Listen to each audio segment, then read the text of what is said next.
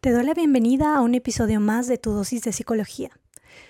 El día de hoy este tema yo creo que es para todos porque es un tema muy común y hace unos días hablando con un amigo, él me mencionó, ¿sabes qué? Creo que nunca he tenido una relación en donde no me hayan sido infiel. Y dije, wow, es que sí, es muy común hice una mm, retrospectiva de mis relaciones y mm, también me di cuenta que al menos yo, mi relación actual con mi esposo, pues no, no hay infidelidad, no ha habido infidelidad. Tuve una relación en el pasado en donde no hubo infidelidad, pero eh, las demás, todas, en todas me han sido infiel en algún momento, o sea, tuve que atravesar esos procesos. Y no es un proceso fácil de vivir. Conlleva mucho dolor, mucha inestabilidad emocional, de repente hay muchas dudas acerca de qué hice, lo hice bien, lo hice mal, soy yo la culpable, yo lo provoqué. Y en este capítulo quiero desmentir muchas ideas falsas muchos pensamientos comunes que vienen con el proceso de duelo por una infidelidad. Muchas veces creemos que lo que nos va a salvar de no vivir una infidelidad es el amor de nuestra pareja. Y esta es la primer idea falsa que quiero desmentir. El amor no basta para ser fiel. El amor no te va a asegurar, no te va a dar inmunidad de que tu pareja eh, no vaya a tomar este tipo de decisiones. La realidad es que hay altas y bajas en nuestras relaciones, o sea, si te fijas, incluso en, todas, hasta en la relación que tenemos con nosotros mismos, con nosotras mismas. Hay momentos difíciles, hay momentos en donde en tu relación de pareja vas a atravesar algún momento de crisis. Eso es inevitable. ¿Qué pasa en esos momentos de crisis? ¿Cómo los afrontamos? Muchas veces son oportunidades para reconocer tal vez ciertas cosas que necesitamos trabajar de forma individual que van a impactar de forma positiva en nuestra relación y van a ayudar a que se siga nutriendo y a mm, enfrentar todos estos momentos complicados. También hay momentos de mucha felicidad, hay momentos de mucha tranquilidad, de mucha plenitud y hay que disfrutarlos porque mm, esto es un trabajo, una relación es un, un trabajo, no es algo que encontramos y ya vamos a establecer una, mm, una estabilidad de por vida o lo que dure la relación. No, requiere esfuerzo y compromiso todos los días. Y entonces, ¿qué sería lo que realmente nos va a mm, eh, ayudar a no atravesar una infidelidad se llama autoconocimiento. Y esto empieza desde uno mismo y desde una misma. No podemos hacer este proceso o este trabajo por nuestra pareja. Él o ella lo tiene que hacer. Nosotros tenemos que hacernos cargo del nuestro. Este camino en el autoconocimiento va a mm, llevar algunos ingredientes principales. Uno de los ingredientes del autoconocimiento es el autocontrol.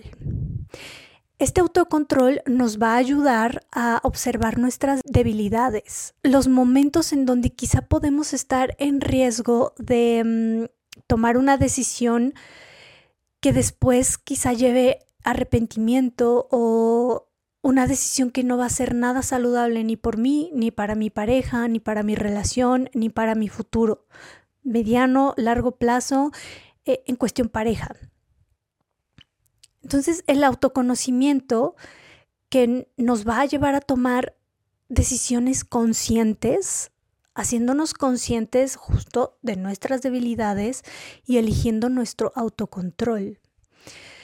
Es como si tú quisieras cambiar hábitos alimenticios, llevar una alimentación más saludable.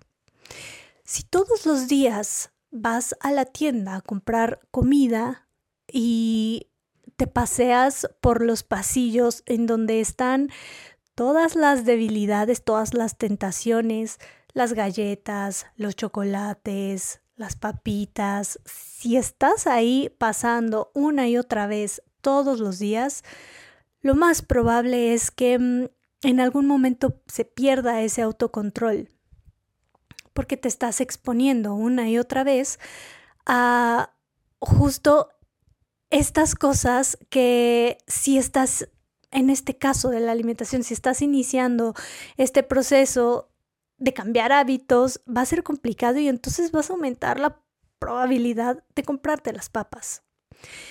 En una relación, si, por ejemplo, una persona llega y te dice, ¿sabes qué? Me gustas. Tú estás en una relación. Si ya tienes esa información y tú decides de forma consciente, porque ya hay conciencia de esta persona no está interesada en tener una amistad, esta persona está interesada en tener algo más conmigo, sin importar que, que estoy ahorita con una pareja. Si conscientemente tú decides continuar con esa relación en el punto en el que esté, lo más probable es que en algún momento caigas porque te estás poniendo en riesgo. Ya hay información previa, entonces tú tienes la decisión en tus manos de decir, ok, voy a poner un límite o le voy a dar pie a esto y a ver a dónde llega. Digamos que juegas con fuego, Aquí las redes sociales también. ¿Qué personas si constantemente te estás reaccionando a tus historias, le estás respondiendo, estás dando pie a que sigan estas respuestas, a que sigan estas conductas? ¿Qué tanto estás provocando estos acercamientos? Eh, ¿Qué tanto alimentas quizás si en algún momento en tu mente ya hay fantasías con esa persona? con lo nuevo que a veces parece ser muy atractivo. Entonces, ponte a pensar un poco más. ¿Realmente esas decisiones que estás tomando están siendo saludables en primera para ti? ¿Están siendo saludables para tu pareja y para tu relación? ¿Qué podrían provocar? ¿Qué consecuencias reales podrías eh, tener si continúas teniendo estas conductas, si continúas provocando estos acercamientos o continúas sin poner algún límite? Y creo que esta creencia falsa de que el amor es lo que nos va a mm, salvar de vivir una infidelidad viene de un concepto que encontré en un libro, no recuerdo exactamente cuál es, se los voy a dejar en la descripción, pero es de mm, Walter Rizzo. Él lo que menciona es que hay una fidelidad por enamoramiento. La etapa de enamoramiento es en donde estamos conociendo a esa persona y tenemos una imagen muy idealizada. Engrandecemos a la persona que estamos conociendo porque hay un rush de químicos en el cerebro, todo parece maravilloso, fantástico, nos encanta, disfrutamos cada segundo, se nos pasa el tiempo demasiado rápido, no podemos esperar a ver a esa persona. Y es aquí en donde, como hay tanto foco en esa persona y tanta idealización, no vemos a nadie más. No hay nadie más que esa persona. Es la persona de mi vida, el amor de mi vida. ¿Cuántas veces no hemos escuchado eso? ¿Cuántas veces no hemos pensado eso cuando estamos conociendo a alguien que parece ser él o la indicada, el indicado? Y es aquí cuando, ok, creo que podemos, digamos que el enamoramiento te puede eh, de alguna manera asegurar la fidelidad. Pero cuando esa etapa termina, cuando empezamos a conocer a la persona tal y como es, con esos eh, defectos o esas cosas que tal vez no nos gustan, ahí cómo afrontamos estas cosas. Ahí cómo decidimos y todo empieza desde uno mismo, cómo decido ser fiel a mi pareja, cómo decido poner límites en caso de que alguien más esté intentando tener algo conmigo que no es una amistad y yo ahorita no estoy disponible para una, para una relación, ¿cómo lo hago? Empecemos desde ser conscientes con nosotros y con nosotras mismas. Esto de ser conscientes y tomar estas decisiones desde la conciencia, podríamos definirlo como fidelidad por razonamiento. Es el actuar antes. Estas personas actúan antes de exponerse a una situación en donde les repito, por ejemplo, redes sociales. Si ahí alguien te está buscando, ¿cómo pones el límite? ¿Desde qué momento estás actuando? Ahora, cuando atravesamos una infidelidad, híjole, las consecuencias psicológicas son fuertes, son muy pesadas. Porque cuando nos enteramos de que nuestra pareja nos fue infiel, y esto quiere decir que nos lastimó, sabiendo que sus decisiones y sus acciones nos iban a lastimar, porque lo tienes consciente, o sea, lo sabes, sabes que eso va a lastimar a tu pareja y aún así tomas esta decisión. Las consecuencias emocionales son una gran gama de emociones que son muy complicadas de procesar en ese momento. Es tanto lo que sentimos que a veces ni siquiera le podemos dar un nombre.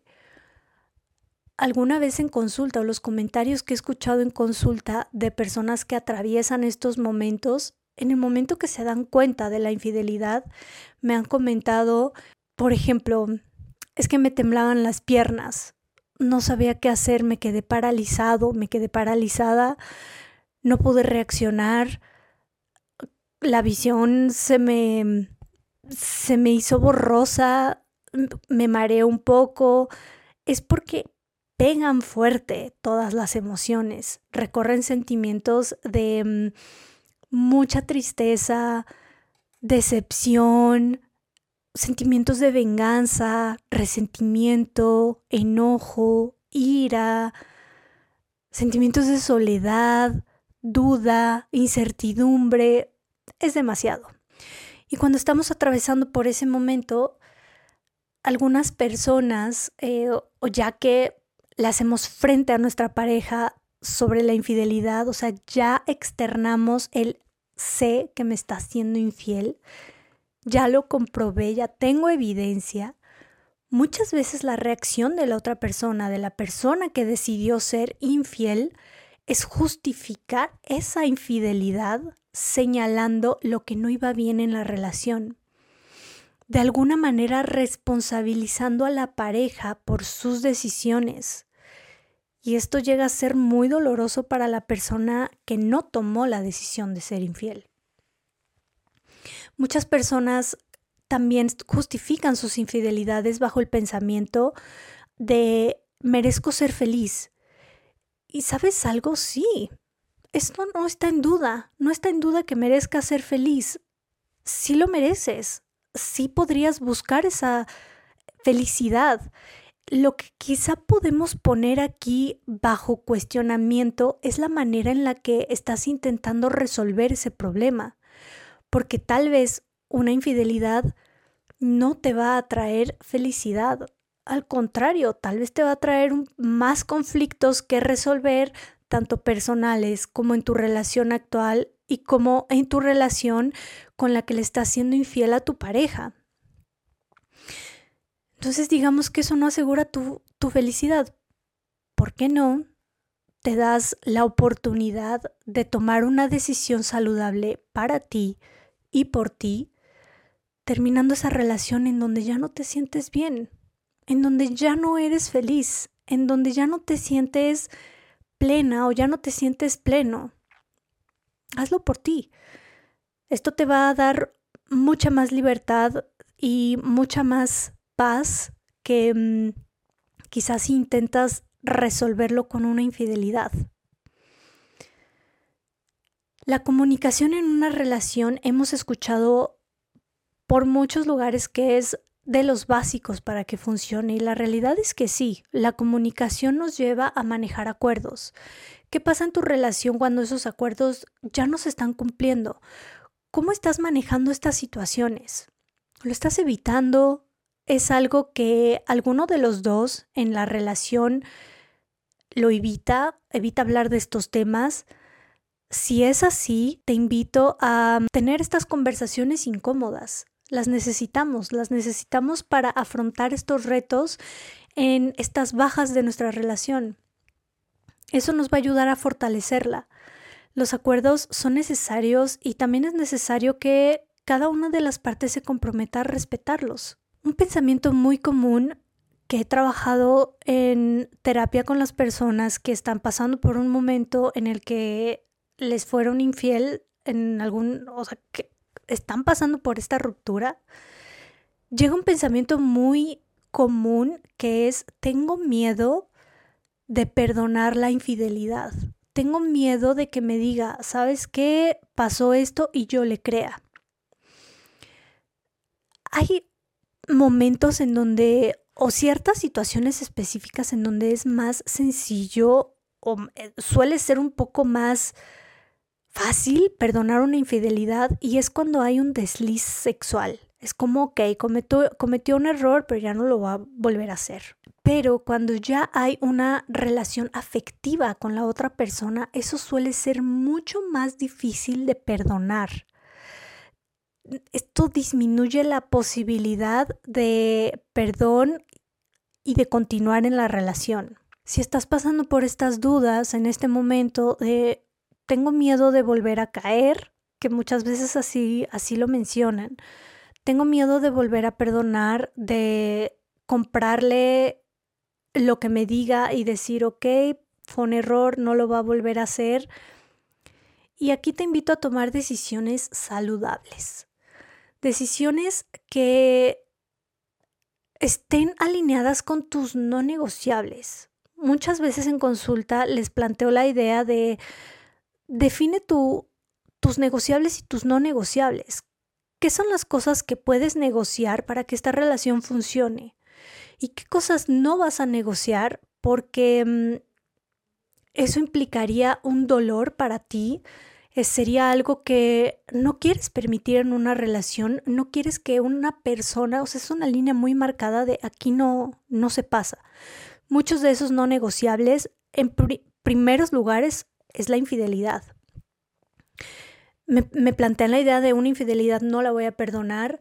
A veces pasan por una infidelidad, la perdonan y dicen es que estaba en mis no negociables. Ok, ¿qué decisiones desde hoy más saludables y alineadas con esos no negociables puedes tomar?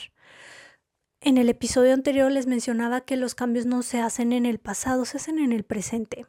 El día de hoy, de acuerdo a tus experiencias, lo que has vivido, lejana o recientemente, ¿qué decisiones quieres tomar? Decisiones desde la conciencia.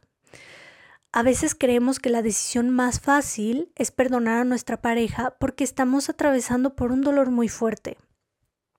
Y entonces el perdonar y regresar a esa relación implicaría eliminar el dolor. A veces es lo que pensamos, pero la realidad es que no es así, porque la confianza ya se rompió. Y si no hay confianza, es muy difícil que una relación funcione. Es muy difícil que podamos encontrar esa paz, esa tranquilidad con nuestra pareja. Porque si ya se rompió, los pensamientos van a ser de las suyas y te van a poner en duda muchas de las acciones. Quizá comiences incluso a ver señales de infidelidad en donde no las hay. Entonces te invito a tomar decisiones más saludables, si esto fue un no negociable para ti, hay que actuar para defender tu bienestar. Hazte cargo de tus miedos. Vienen muchos miedos con este proceso de qué van a decir, qué van a pensar de mí, eh, me voy a sentir sola o solo, voy a sufrir, y es aquí que es la hora de afrontar todos esos miedos. Afronta tu miedo a la soledad, afronta tu miedo a sufrir, afronta tu miedo al que dirán. Al final tú eres el que o la que va a estar en esa relación, no los demás. ¿Qué quieres vivir dentro de la intimidad de tu pareja, con tu pareja? Los demás eso no lo van a vivir, entonces toma decisiones por ti y para ti. Les repito, muchas veces creemos que la decisión más fácil es el perdonar, pero es muy rápido que nos damos cuenta que a mediano y largo plazo no fue la más fácil, fue la más difícil, porque va siendo más difícil conforme pasa el tiempo. Y cuando tomamos la decisión de alejarnos, es la decisión más difícil de primer paso, pero conforme vamos avanzando en nuestra vida, se va haciendo más sencillo atravesar todo eso. Los sentimientos de soledad van perdiendo fuerza. Los pensamientos del que dirán también al final ya lo afrontamos y no pasa nada. Comenten lo que comenten.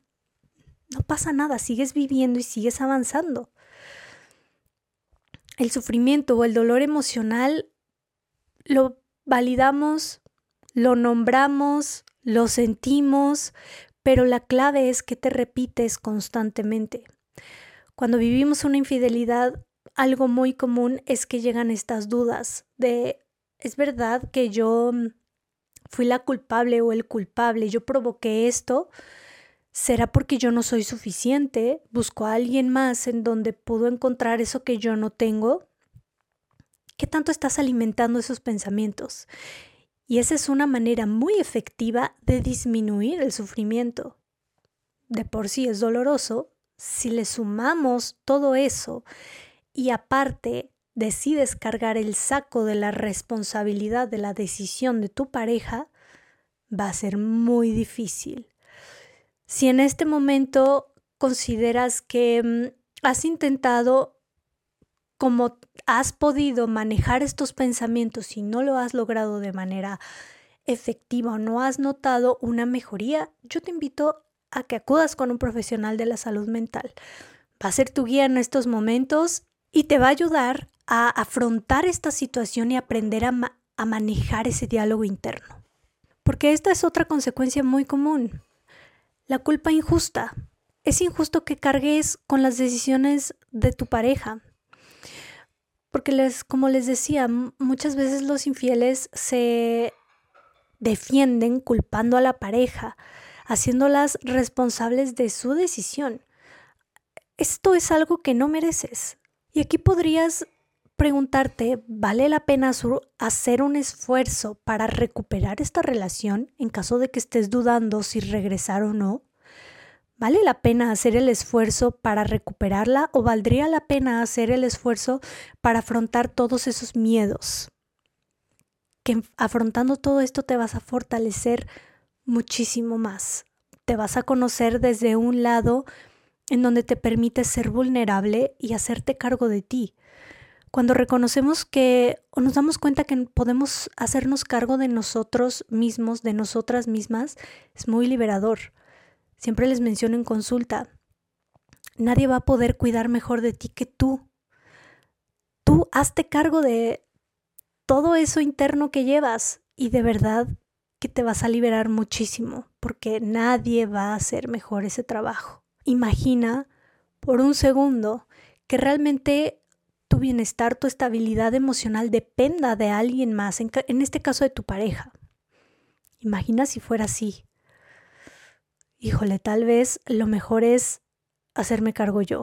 Cuando te estás poniendo este saco y lo estás cargando, el de la responsabilidad de la decisión de tu pareja, te va a llevar un peso que en primer es algo injusto porque no fue tu decisión. Y aquí podrías hacerte responsable de lo que sí fueron tus decisiones dentro de esa relación. Si quieres hacer un cambio, ya tienes más posibilidades de hacerlo desde la conciencia. Ok, antes en esta relación actué de esta manera, no funcionaba, la dinámica era complicada. ¿Qué puedo hacer? ¿Qué puedo cambiar desde hoy para mejorar mis relaciones? comenzando la relación que tienes contigo. Si tu pareja está intentando hacerte responsable de su infidelidad, no te justifiques. No justifiques su decisión porque al final tú no fuiste la persona infiel. Acepta tus responsabilidades, pero no fuiste tú quien tomó esa decisión. Un acompañante en todo este proceso es la decepción. Cuando nos decepcionamos de nuestra pareja, es triste, sí, pero nos ayuda a ver las cosas de una forma un poco más clara, de una manera mm, más conectada con la realidad, de una forma más realista. Y la decepción también nos ayuda a tomar decisiones, decisiones que en este momento son más saludables para mí decisiones que a mediano y largo plazo me van a beneficiar y me van a ayudar a vivir este proceso sin tanto dolor. Pero creo que es importante mencionar que a veces la decepción la llevamos de forma general y tendemos a generalizar con el pensamiento de esta persona me fue infiel, todos son iguales o todas son iguales. Ya no creo en el amor porque ya van tres veces que vivo esto y seguramente la siguiente también así será. No le eches el saco a todas las personas. Tuviste tres, cinco experiencias, una, experiencias dolorosas en donde te fueron infiel, pero no son las únicas personas en este mundo. No conoces a muchas personas que vienen en el futuro a tu vida no hagas que todos los demás paguen los errores o las decisiones de tu pareja. Allá afuera hay alguien que quiere tomar la decisión consciente de respetarte a ti y respetar la relación. Porque para que una relación funcione necesitamos confianza. Necesitamos el compromiso y el respeto del otro. Allá afuera hay alguien que está decidido o decidida a hacer ese compromiso, entonces no castigues a todos los demás o a todas las demás. Si estás atravesando por algo así en tu momento actual y hay demasiado dolor emocional, hay pensamientos que son demasiado abrumadores, has notado un impacto negativo en tu autoestima, han llegado sentimientos de o pensamientos de no ser suficiente, constantes que te llevan a la tristeza, a la soledad, a la ansiedad, te recomiendo que acudas con un profesional de la salud mental. Será una guía para ti en este proceso, te va a acompañar y te va a ayudar a que tengas una perspectiva mucho más justa y realista de ti misma o de ti mismo. Te invito a tomar decisiones conscientes y saludables por ti y para ti. Espero que este episodio te haya ayudado y nos vemos en el siguiente.